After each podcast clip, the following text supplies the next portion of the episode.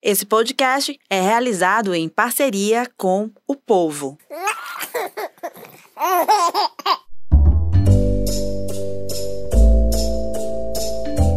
Você ouve agora MamiCast, o seu podcast de maternidade com informação e leveza. Comigo, Raquel Gomes.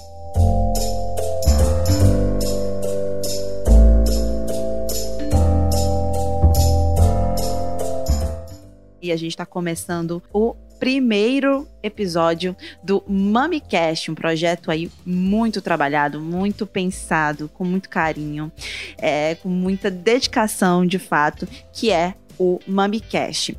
A gente tem, então, esse prazer de estar contando com vocês também nessa jornada, porque é algo que a gente ama ama fazer, minha gente. Ama falar de maternidade, ama trazer informação, ama contribuir, né, com uma maternidade, uma parentalidade mais segura, digamos assim. A gente sabe que tem alguns tropeços ali no meio do caminho, não dá para ser totalmente seguro, mas o fato é que a informação, além do amor, é claro, ela é fundamental. Foi-se o tempo, né, que a gente acreditava, que as pessoas acreditavam que era só seguir a intuição e tava tudo bem.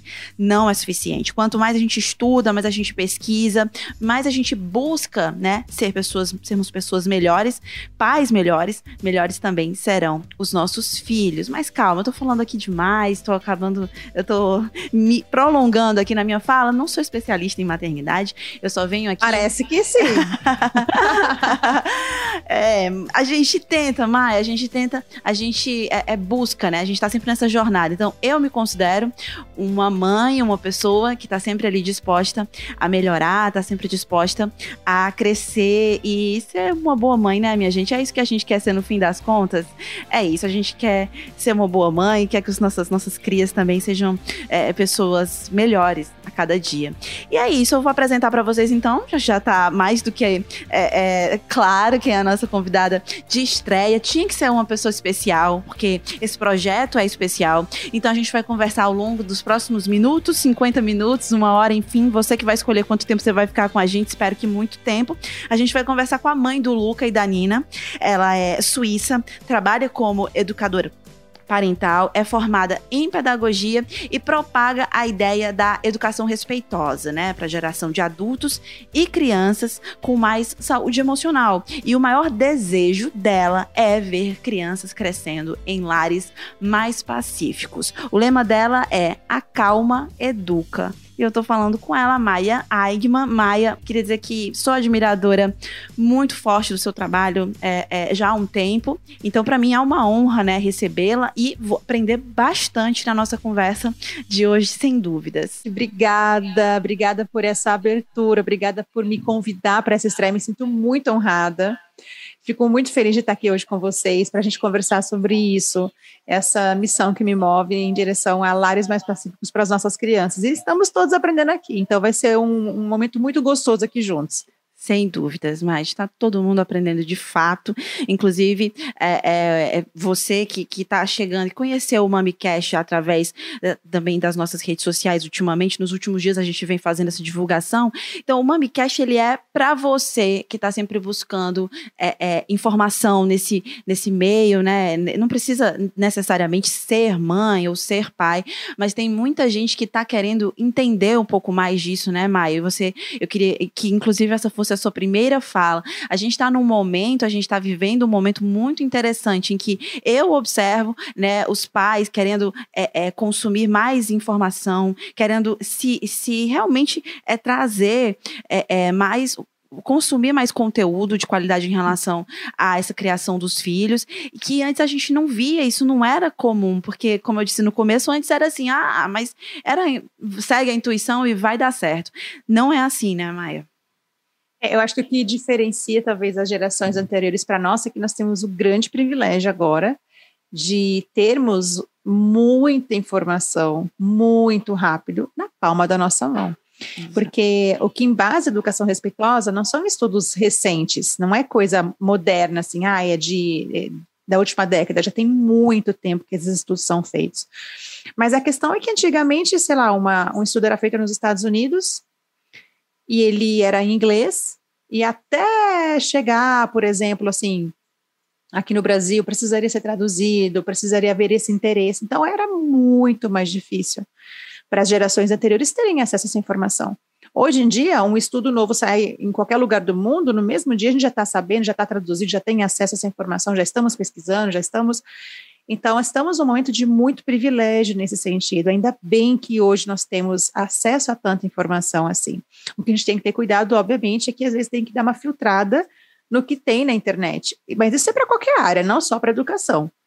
Mas eu eu gosto de ter um olhar muito positivo e muito otimista em relação a isso. Realmente nós precisamos aproveitar essa oportunidade que nós temos para a gente poder estudar, porque assim, para tudo a gente estuda. A gente passa a nossa infância e adolescência na escola, depois a gente faz faculdade, quando a gente abre um negócio, a gente estuda, faz pesquisa, compra livro, faz curso, e para um, talvez o maior projeto das nossas vidas, que é essa criança, a gente acha que é por intuição, aí não precisa estudar, não faz nenhum sentido, né?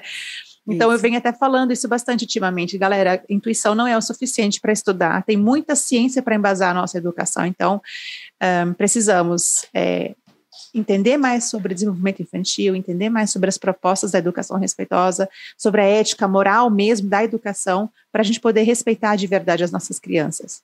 Sem dúvidas. Essa sua fala é, é perfeito. Acho que esclarece exatamente o que, como, como eu vejo esse momento. E eu fico muito é, emocionada, acho que a palavra é essa. Me emociona ver uma gestante, e, e, e eu conheço, inclusive, várias, né?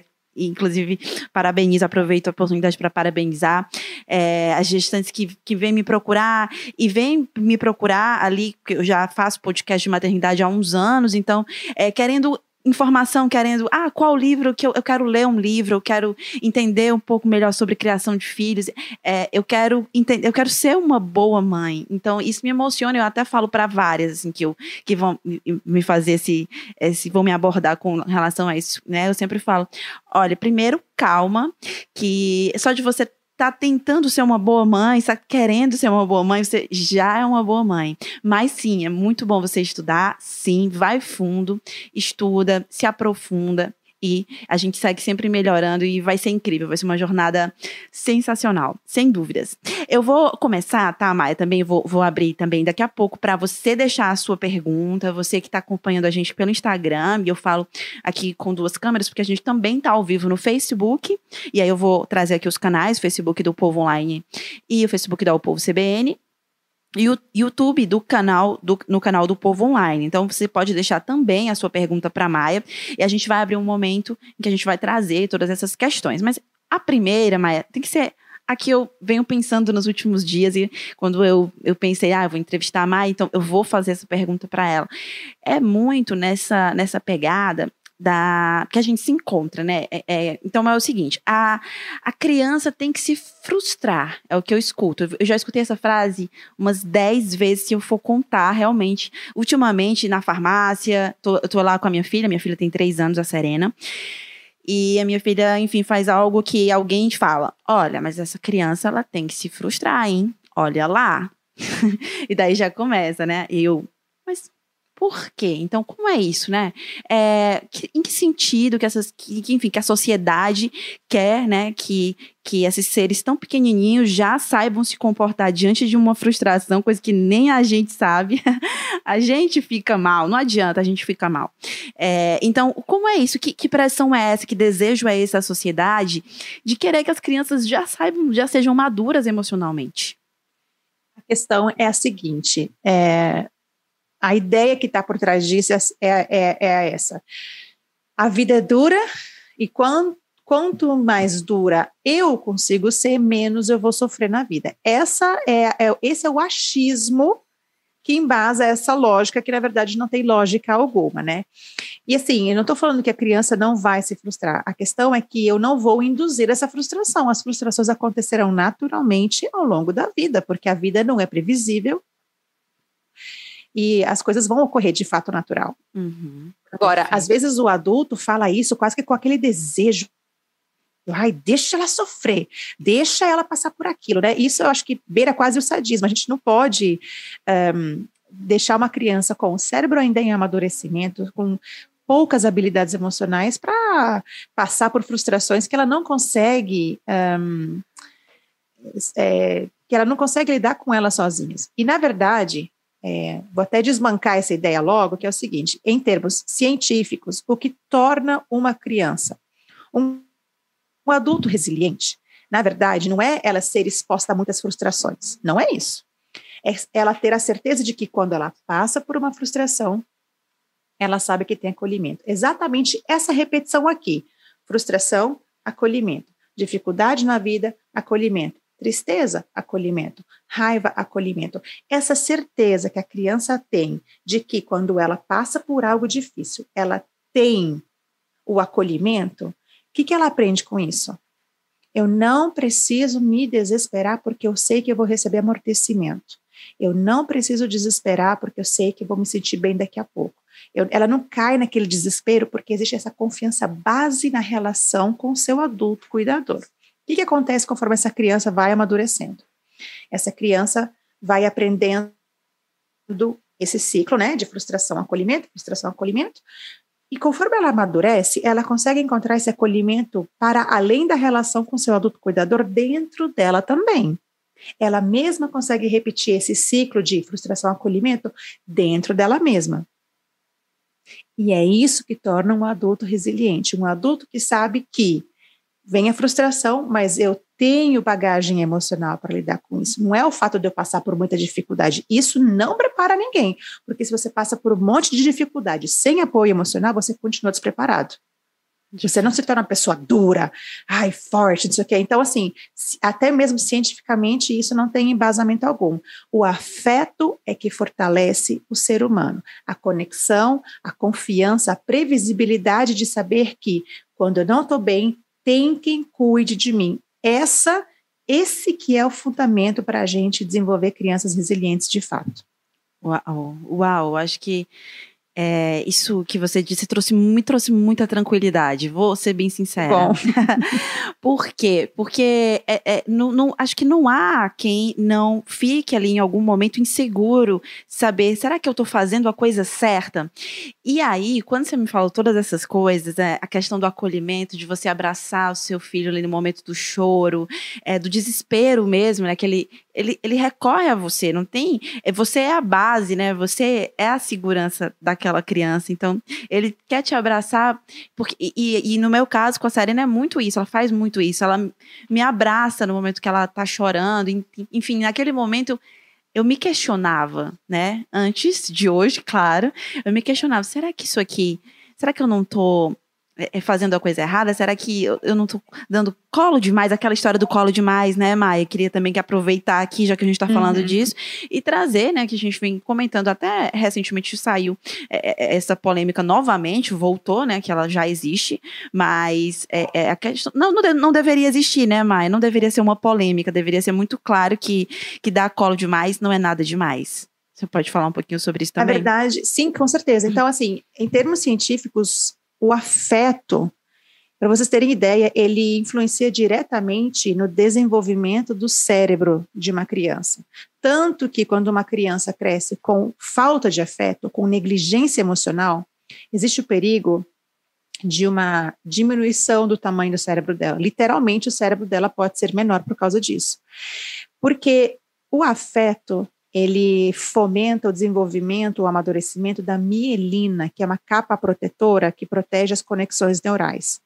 Então a gente pode até falar assim que o cérebro fica mais bombado quando tem muito afeto. E as pessoas elas confundem muito essa ideia de educação respeitosa com permissividade, porque as pessoas acham que se eu pego uma criança no colo que ela está chorando, eu vou reforçar esse comportamento. Mas o que as pessoas não compreendem ainda é que o comportamento nada mais é do que a manifestação de uma necessidade. Como a tristeza, por exemplo. Talvez a criança está constrangida, está com vergonha, está triste, está cansada, está com fome. Seja lá o que for, tem ali uma necessidade por trás do comportamento. Então, em termos práticos, se essa criança está frustrada e ela pede o colo, como é que eu vou reforçar a frustração dela dando colo? Não tem como eu deixar ela mais frustrada e reforçar a frustração por dar colo, entende? Eu não estou reforçando o comportamento, estou reforçando nada. Eu estou dizendo o seguinte para minha filha: quando você não está bem, eu estou aqui para você. Não, isso não quer dizer por exemplo, vamos supor que a criança está tá, tá chateada porque ela quer um pirulito antes do almoço. Eu não vou necessariamente dar esse pirulito para ela antes do almoço, se eu, como adulta da relação, decidir que aquilo não é saudável para minha criança.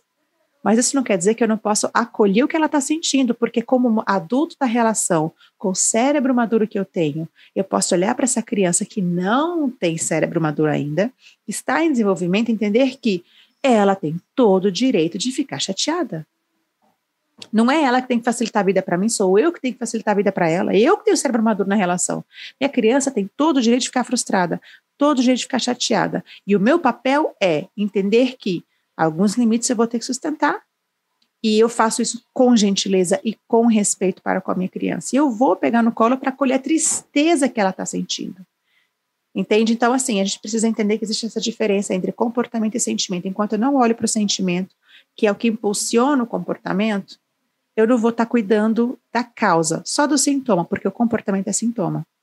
Sem dúvidas. É, e você acabou de falar também sobre outra, já antecipou sobre outro tema, que é justamente essa, esse limite, né? O que, que é educação respeitosa? O limite entre educação respeitosa e a permissividade. Então, quando você mencionou a questão do pirulito, né? Deu o exemplo do pirulito, deu para sentir bem, né? Há coisas que você não vai poder fazer, ou porque ela não é possível de ser feita, né? Por exemplo, enfim, às vezes as crianças querem coisas realmente que não são possíveis é, de serem feitas naquele momento, e, e às vezes também para você saber que não é o melhor para ela naquele momento. Então, você vai ter que saber, mas a questão de acolher e a questão de dizer, olha, fica aqui, vamos, me, me, me abraça, enfim, vem cá, você, tá, você, tá, você tem uhum. razão, você, pode estar tá chateado mesmo. É, e aí vai vir uma raiva, né, Maia? porventura, pode vir uma raiva naquela criança, tipo, poxa, mas, mas faz o que eu quero, entende? Tipo, uhum, é, uhum. mas poxa, que você tá sendo legal comigo, mas faz o que eu quero. É normal, é né? Normal. Eles têm direito, né? Total. E, e agora eu consegui sim compreender de fato esse limite que para muita gente é tão é, é, é, obscuro, né? É tão difícil de saber quando ou você para muita gente e eu tô falando para muita gente mesmo é, não há não é não é uma linha tênue é, é justamente ou 8 ou 80 ou você uhum. vai negar tudo que a criança quiser porque você tem que negar porque você tem que ser esse adulto então que figura é essa do adulto malvado que, que, que, em determinado momento existiu. Eu não acredito que, que exista mais, e eu acredito fortemente que isso vem mudando bastante. Mas que, que, que tem que ser isso, tem que ser uma relação que, que respeito é isso, né? Sim. Não, mas na verdade não é respeito, é medo, né, Maia? É. Então, é, existe um. Existem algumas.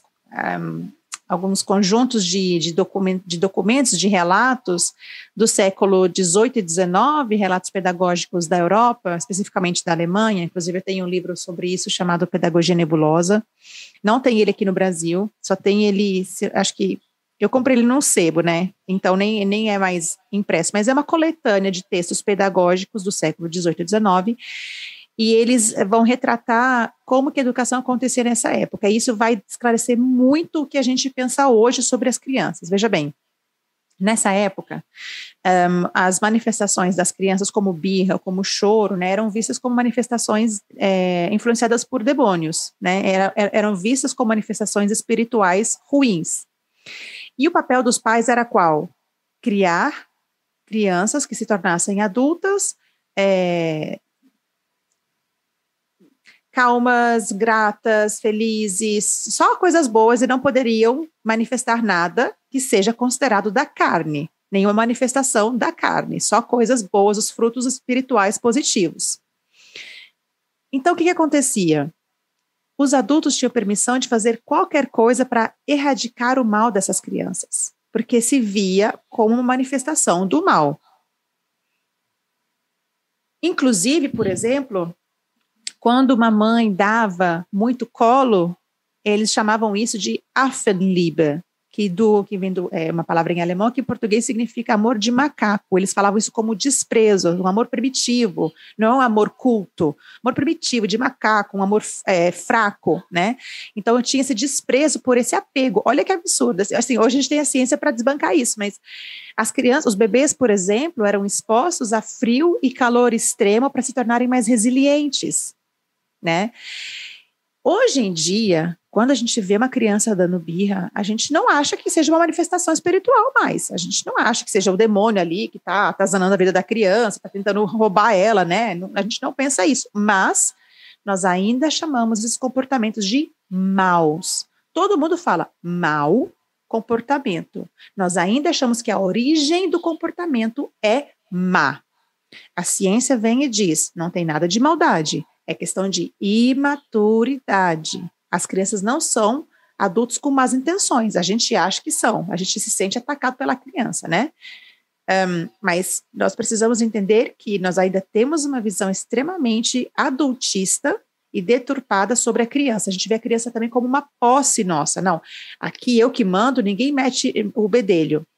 Né? Mas quando um, eh, se a gente for fazer uma comparação entre relacionamentos adultos, quando a gente vê, por exemplo, um homem que bate uma mulher, todo mundo vai se meter e proteger essa mulher. Mas na relação entre pais e filhos, ah, não, a gente não pode se meter porque cada um criou o seu filho. O que é um absurdo. Porque a criança não tem como se proteger. A criança não tem para onde fugir. Ela está refém daquela situação. Mas, na, mas nós ainda, como sociedade, temos essa visão deturpada de que não, a criança é só uma extensão dos pais, ela é, tá ali para satisfazer as necessidades dos pais, e a gente precisa muito virar essa chave e começar a entender que, primeiro, estamos numa relação de igual valor, a criança não nos deve absolutamente nada. Ah, não, ela me deve respeito. Não, peraí, se você está querendo que ela te respeite desse jeito, você quer que ela seja subordinada e obediente. Então, você está adestrando o teu filho, você não está educando. É completamente diferente, porque para a criança um, te respeitar de verdade, você precisa conquistar o respeito dela. Você precisa provar para ela que você é digno do respeito. Porque quando. Pensa aqui comigo, você se casa, você encontra uma pessoa, você se casa com essa pessoa. Não tem como essa pessoa te obrigar a respeitar essa a, a respeitá-la. Não tem como ela te obrigar. Ela vai conquistar você a cada encontro, a cada momento juntos e se mostrar digna de respeito na relação. Mas na relação com as crianças, não. A gente exige que elas nos respeitem, e se não respeitar, é uma criança má. E aí é onde eu venho, e falo assim: que estranho, né? A criança que não tem cérebro maduro, que é a má, que é que tem que ser subordinada, que tem que ser obediente, fazer o que os adultos querem, e os adultos que têm cérebro maduro que ficam igual, ficam ofendidos quando a criança não faz o que eles querem. Como somos frágeis, né? A verdade é essa. Exato. Nossa, essa explicação Inclusive, muita gente que está acompanhando, que está na live também, adorou, porque isso esclarece muita coisa, né? Mas, de fato, explica muita coisa e faz a gente pensar, né? De fato, em muita coisa, faz, a gente refletir. Eu acho que esse é o principal intuito. E, e isso é muito importante, né, Maio? Nossa, quanto é importante, quanto você pode mudar é, os, os, né, os diversos, as diversas formas de maternar, não que você vá ali é, dizer como, mas você de fato tem um, um peso, essa sua orientação tem esse, esse peso é, muito forte. Eu, eu quero trazer também, e aí aproveitando, lógico, eu vou aqui, a gente vai seguindo o fluxo, e aí seguindo o fluxo dos temas, vou aproveitar para trazer também uma pressão, uma pressão que eu sinto, eu, enquanto mãe, uma pressão para que as, as crianças sejam obedientes, vai muito na linha do que a Maia estava explicando, a questão da criança má, enfim.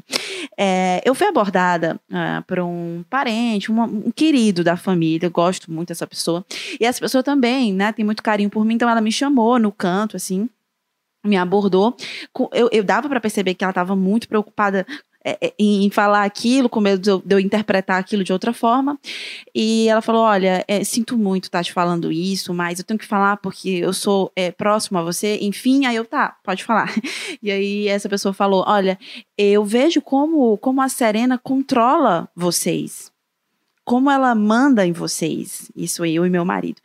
É, é, é, absurdo ver a forma como ela tem poder sobre vocês. E, e, e, assim, não havia acontecido absolutamente nada. Só que, enfim, as coisas que a Serena pedia eram possíveis, estavam ali ao nosso alcance, a gente dava e, e, não tinha nada, assim, fora do, do, do, normal. Então eu fiquei, de fato, assim, me questionando. E essa pessoa falou: olha, eu quero falar porque as consequências sobre isso vão ser muito, muito graves. Então, por isso eu tô aqui alertando vocês, porque isso pode virar é, coisas muito piores. E, claro, eu entendi, né? Aquela pessoa, enfim, tava com uma preocupação comigo, enfim, com a minha família Mas, absolutamente, Maia, e aí eu queria que você trouxesse pra gente quais são as consequências, né, é, disso, né, de você respeitar a criança e, e realmente lidar é, com ela de igual para igual. Porque é assim que eu, que eu trato, né? E aí foi isso que, a isso que ele se referiu. Ele via que eu tava.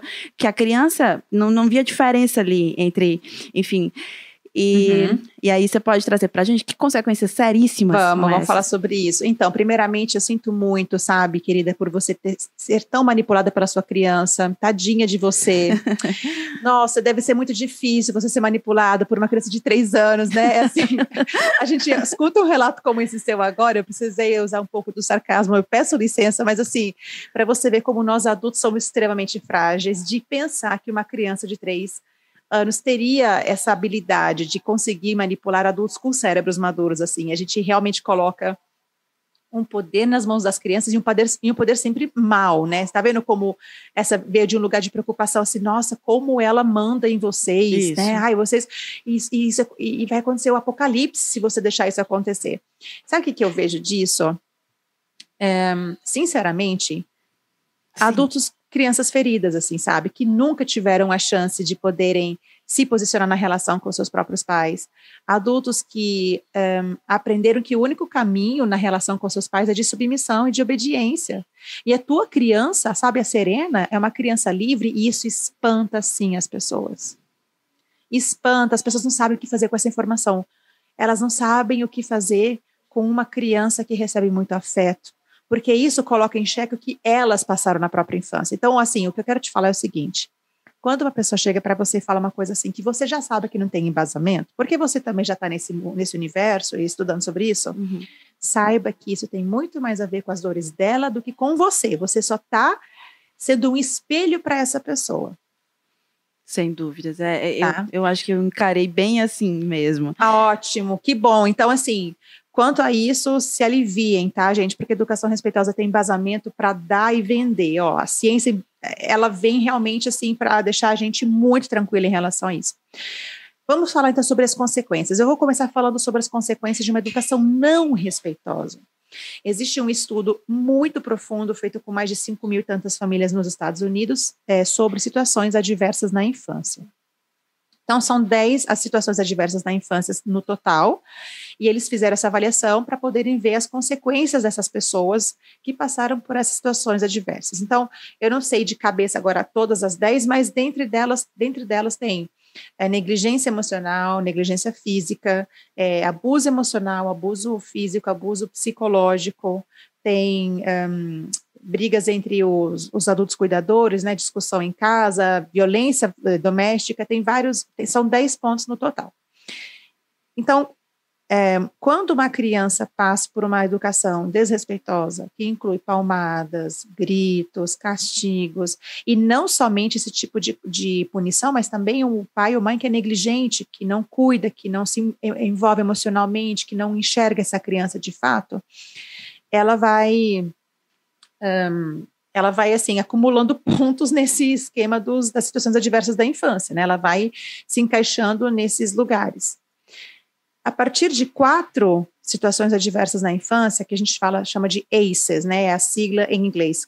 Com quatro ACEs ou mais, é, tem um aumento de 40% de risco maior para doenças. É, e um risco maior de uma morte precoce, 20 anos a menos de vida um risco maior de suicídio, um risco maior de se tornar uma pessoa que usa e abusa de, de elementos como álcool e drogas. Só de quatro dessas dez. E eu tenho, assim, olhando para as pessoas e, e, tendo contato pra, com as pessoas, eu vejo que dificilmente a gente encontra alguém com quatro ou menos. Nossa, sabe? É, é Então, assim, é, as pessoas acham que as palmadas as fizeram fortes, e eu falo assim: você é forte apesar das suas palmadas.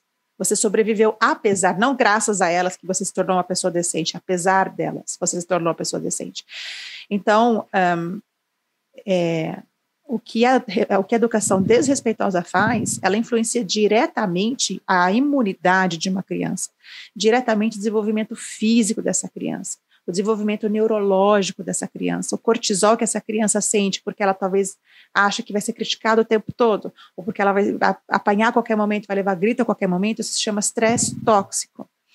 E esse estresse tóxico, ele eleva o cortisol no corpo e vai literalmente um, diminuindo as conexões neuro, neuro, né, neurais do cérebro. Sim. Ela influencia diretamente na formação do cérebro. Então, assim, existem inúmeras consequências para a educação desrespeitosa.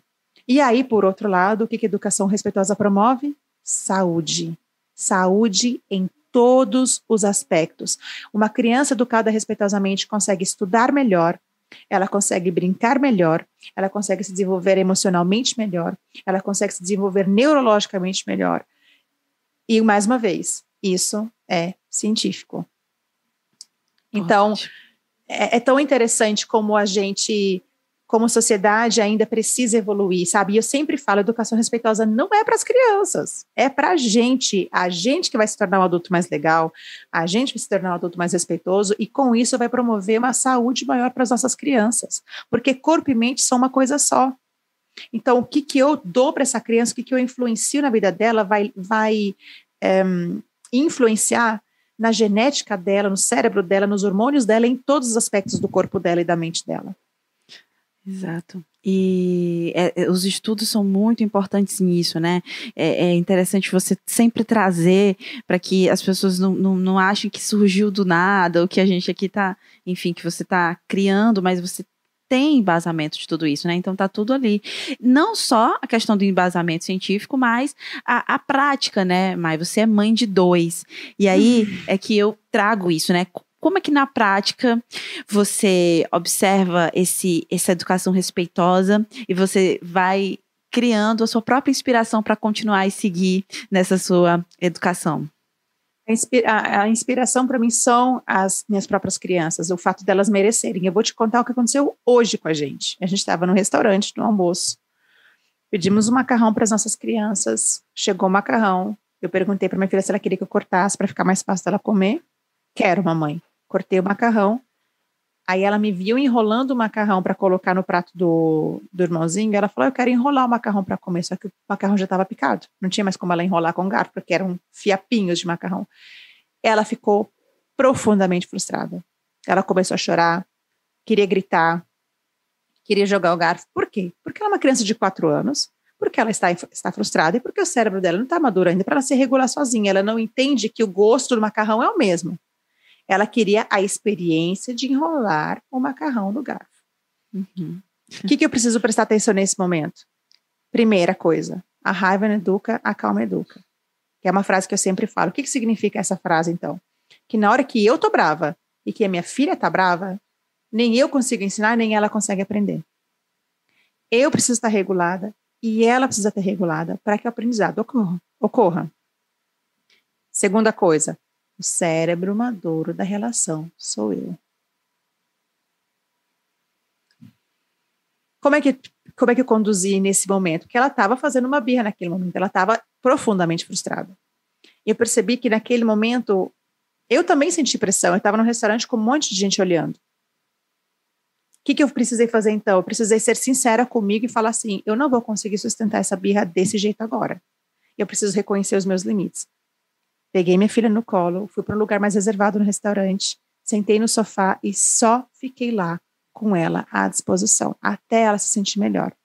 E ela queria continuar chorando, ela queria continuar brigando por causa daquilo, e eu só me disponibilizei. Eu sei, eu sei o que, que você quer. Porque eu precisava que essa criança se sentisse segura, porque em termos, mais uma vez, em termos fisiológicos, nós temos dois sistemas muito importantes na questão das nossas emoções: o sistema nervoso simpático e o sistema nervoso parasimpático. Quando a gente está agitado, nervoso, bravo, se sentindo em perigo, frustrado, triste, sabe, essas fortes manifestações, o sistema que está acionado é o sistema nervoso simpático. Para que essa criança consiga se regular, de alguma forma, o sistema nervoso parasimpático tem que ser ativado porque ele vem como um antagonista para o sistema simpático. Como é que a gente aciona esse sistema parasimpático da criança? Fazendo com que ela se sinta segura na relação. Quando essa criança sabe que ela está segura na relação, o próprio corpo registra essa informação no cérebro, a amígdala manda essa informação para o sistema nervoso parasimpático, e aí essa criança começa a se regular. Então, assim, eu devo ter ficado, eu acho que uns sete minutos mais ou menos, nesse sofá que estava nesse restaurante, assim, sem sabe, sem ficar falando, sem ficar enchendo a cabeça dela, sem ficar dando lição de moral, sem querer ficar justificando, simplesmente entendendo que ela precisava se regular. Uma vez que ela estivesse regulada, aí sim, aí, aí a gente ia conseguir resolver a situação. Daqui a pouco ela virou para mim e falou assim: Eu quero fazer xixi. E isso acontece. Não, isso acontece muito. Quando uma criança realmente é acolhida, do nada ela muda de assunto, como se nada tivesse acontecido. Sim. E aí você pode ter certeza, ela conseguiu encerrar o ciclo da frustração, agora ela está regulada de novo, o sistema parasimpático fez efeito, e agora eu posso cuidar dessa criança, falar com ela o que eu preciso falar e dar continuidade. Aí sim, as nossas palavras vão ter efeito. Aí fomos no banheiro, fez o xixi, botamos à mesa e aí a gente conseguiu resolver esse almoço e deu tudo certo.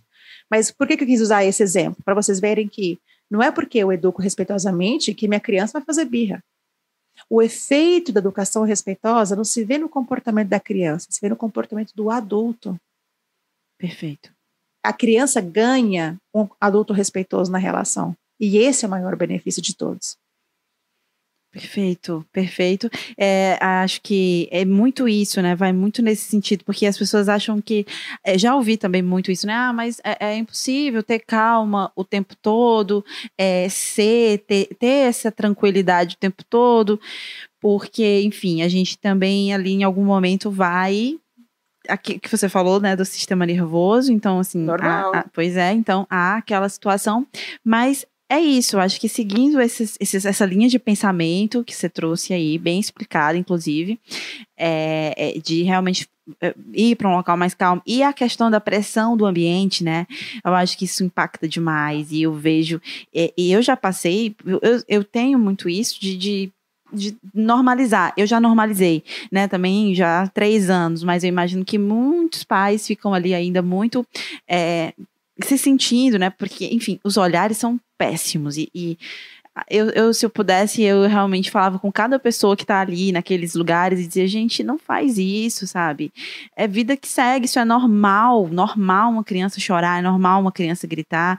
Não precisa estar olhando com esse, esses olhares julgadores de, nossa, que criança malvada que você está criando, enfim. É, é, bem, é bem cruel, né, Maia? Ainda, ainda há muita crueldade também nesse sentido, de não ter acolhimento pelos outros pais, pelas outras pessoas que estão ali ao nosso redor. E aí cabe a nós mesmos, né, é, é, ter muito essa, essa linha, essa segurança.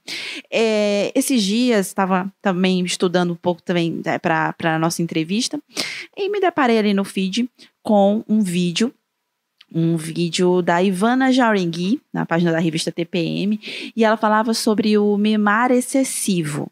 Esse vídeo foi muito polêmico. Na própria página, muitos comentários. Já na hora eu já fui lá ver os comentários, muita gente é criticando, porque nesse vídeo ela fala que os, os prejuízos né, é, de, de um mimar excessivo.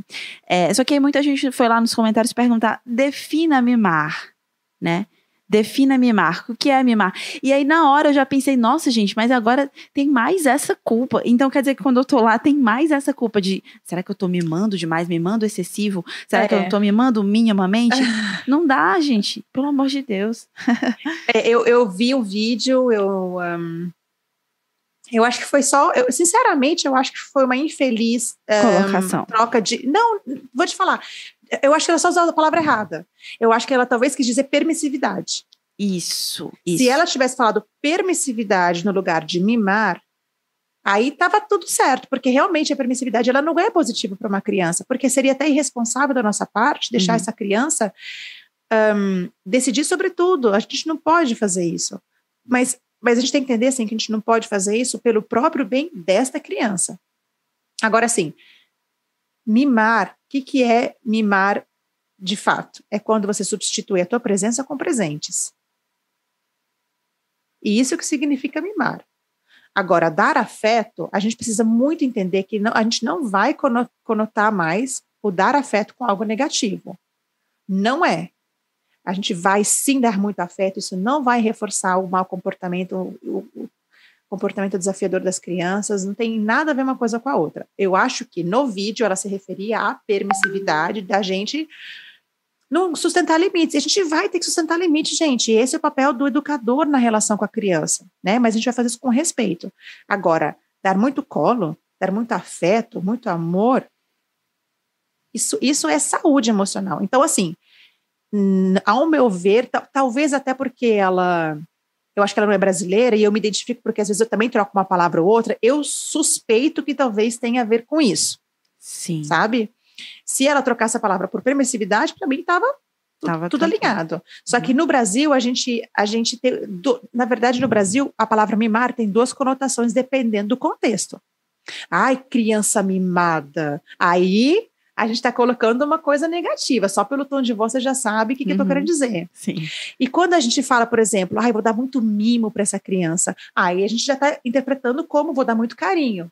Então também tem essa questão dessa ambiguidade da palavra mimo já em si, que também não é uma palavra muito boa para você utilizar nesse contexto. Pois é. E os adultos, né? quando usam a palavra mimar, é positivo, né? Ah, eu quero me mimar muito hoje, quero Ai, me, gente, me presentear. e aí a gente já sente daí, né? Que há uma é. diferença gritante. Ah, bom, e aí eu vou trazer agora também um aspecto que eu acho fundamental e que eu sempre quis saber. E acredito que todo mundo que está na live também queira. É, é, como é que foi a sua criação e como é que você pensa nisso também para utilizar, ou que, como isso serviu ou não é, de, de, de fundamento, de base, para você começar a estudar a parentalidade? Eu. Um, tudo começou para mim com o seguinte: assim, eu.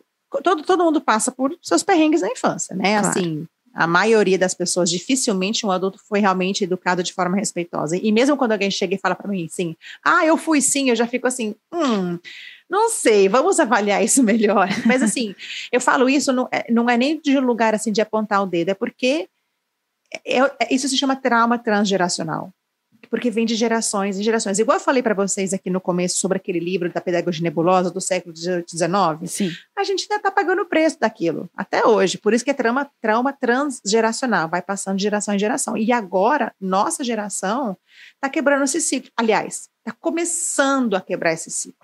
Começando uhum. esse processo. Então, eu tinha sempre na minha mente assim que eu não queria repetir coisas que aconteceram comigo na infância com as minhas crianças. Só que quando eu fui mãe, especialmente no meu segundo puerpério, é, com amamentação de madrugada e tudo, eu estava eu tava vivendo a minha absoluta pior versão, o maior desrespeito. Eu não estava conseguindo. Primeiro, que eu não estava curtindo ser mãe. Eu amava meus filhos, mas eu estava detestando ser mãe. É, eu não estava conseguindo respeitar as minhas crianças. Eu as castigava, eu as punia, eu gritava, eu batia nelas. Então, assim, tudo que eu tinha jurado que eu jamais faria com elas, eu estava fazendo. E aí eu cheguei num ponto que eu falei assim, eu não aguento mais, não tá dando certo isso, não tá, não era para ser desse jeito.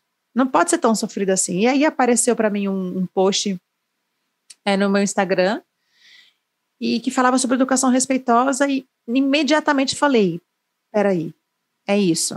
É esse caminho que eu quero seguir, é isso que eu quero estudar. E aí eu fiquei por um ano, mais ou menos, assim, me aprofundando. Assim, foi um mergulho intenso, porque eu estava desesperada, mesmo, assim. Eu, eu precisava mudar, eu estava, assim, sofrendo de ver o que eu estava causando nas minhas crianças. Então, eu estudei, comprei curso, fiz aprofundamento. E aí, um ano depois, mais ou menos, eu comecei a pensar que talvez outras pessoas também poderiam gostar disso, porque estava sendo tão bom para mim, pode ser bom para outras pessoas também. E aí, dia 10 de maio de 2019, ou seja, três anos atrás, eu comecei a trabalhar na internet com isso. E, e, é, e é essa a missão, sabe? Assim, divulgar essas informações, empoderar as famílias. Eu sempre falo, informação nos alivia. Enquanto você não sabe o que você pode esperar da tua criança, você vai achar que ou ela está fracassando ou você está fracassando. Mas quando você sabe o que você pode esperar, quando você sabe, por exemplo, que todo mundo faz birra, criança, adolescente e adulto, você já vai ter uma empatia diferente com a sua criança. Que você vai falar assim: ah, eu não sou melhor do que minha filha, não, porque eu também fico nervosa, eu também fico sem falar com meu marido quando eu tô brava, eu também dou gelo, eu também bato porta, eu também. Todo mundo faz birra. Então, assim, eu não sou ninguém para jogar a criança que tá na minha frente. E sem contar que eu tenho cérebro maduro e minha criança não tem. Então, olha lá, sabe? Então, assim, é, é isso. A gente. Eu acho que a maioria das pessoas está nessa busca é, de se conectar com a educação respeitosa por um lado, para não reproduzir o que aconteceu, e por outro lado, para beneficiar essas, essas crianças mesmo, sabe? Porque elas merecem o nosso melhor. Sem dúvidas. Então é isso. que lindo, Maia. Eu vou, eu vou é, também trazer uma história, né? É, baseada nesse nosso assunto, que criar adulto também faz birra. Eu, eu utilizava muito uma frase antes, é, eu, até isso acontecer, isso agora que eu vou contar, eu utilizava muito essa frase com a Serena, quando ela chorava, e, e enfim, ela tinha muitos episódios de choro, devido à dermatite atópica e outras questões. É, e eu, eu já falava: ah, não, filha, sem choro sem choro, não come... já vai começar? Eu falava. E aí era sempre assim, ah, não... e aí, beleza, e aí continuava, sempre eu falava isso, e podia até ser que ela parasse de chorar por conta do, da, da, frase, enfim, ou não, mas eu, em outro momento, comecei a aliar também, é, é, comecei a chorar por algum motivo, não lembro qual, e eu comecei a chorar, meu olho começou a encher de lágrimas, fiquei mais recolhida, e aí ela olhou para mim e falou, ah, não, mamãe, já vai começar? Eita. Ela falou exatamente assim. No momento eu fiquei paralisada, não sabia o que fazer. Nossa. Eu fiquei imóvel, eu fiquei assim. Eu não sabia o que fazer, se eu chorava, se eu ria, mas eu eu nunca mais usei essa frase com ela, porque eu senti exatamente como ela devia se sentir. Eu senti reprimida, eu senti, nossa, ninguém tá, tá ligando pro que eu tô sentindo. Gente, foi demais. E isso foi perfeito. Nesse momento eu quis agradecer muito, sabe?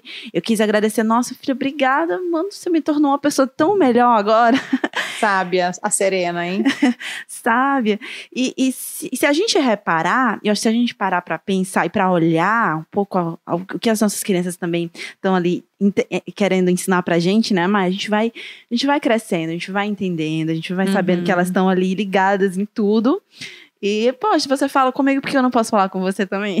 Esse exercício é uma coisa que a gente pode fazer é, muito quando a gente faz uma reflexão sobre o adultismo, né? Porque o que estava acontecendo era isso. E é, né, a gente fala para as crianças, mas a gente não dá conta de ouvir, né? E foi uma baita lição. Que bonito que você está compartilhando isso aqui. Eu tenho certeza que a galera vai aprender muito com o seu relato.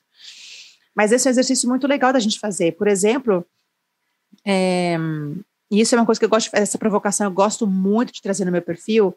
Exemplos básicos. A criança cai, rala o joelho, a gente fica assim: levanta, levanta, vai, vai, tá tudo bem, tá tudo ótimo.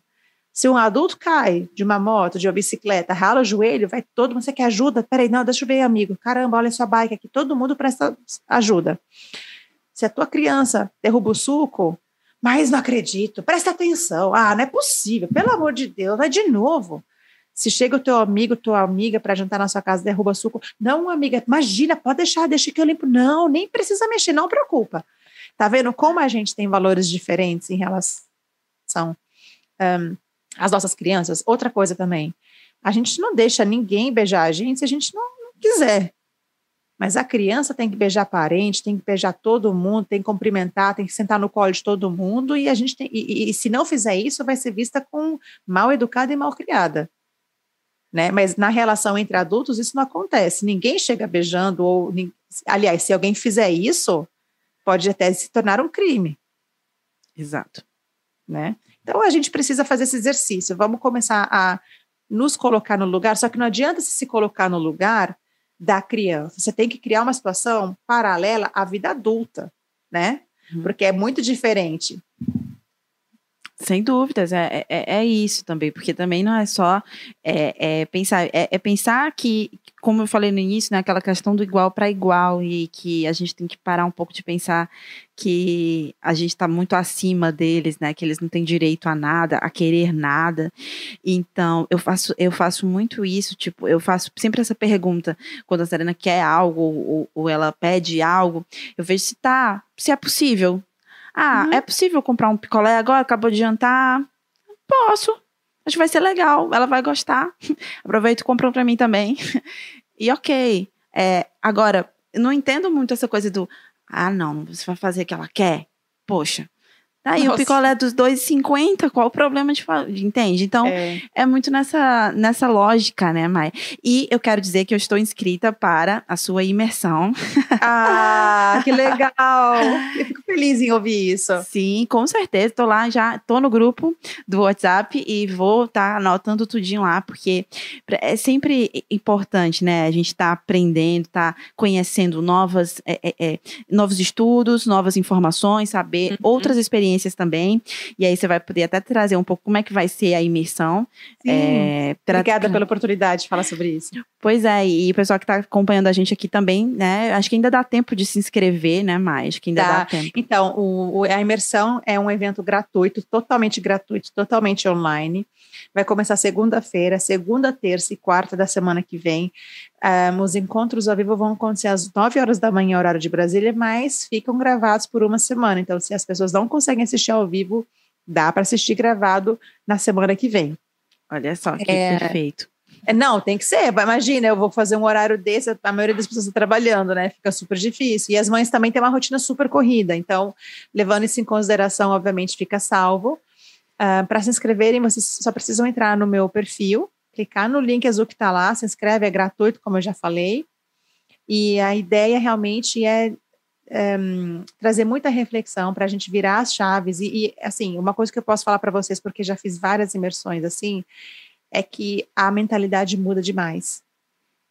Muda. A gente não vai mais olhar para a relação das nossas crianças da mesma maneira. A imersão ela é muito potente nesse sentido, é muito intenso, vai mexer nas nossas dores, vai incomodar às vezes, mas vai transformar profundamente. Então, quem se sente pronto para isso nesse momento, quem está com vontade de estudar, quem está com vontade de entender melhor o que, que é isso, participem, é gratuito se chama Imersão Acalma Educa, clica no meu link, que está no meu perfil, e vem, só vem. Já são mais de 45 mil pessoas inscritas. Uau! Então, tá aí, é a prova de que todo mundo está interessado, né, Mai? Querer ser melhor, ser, ser pais melhores.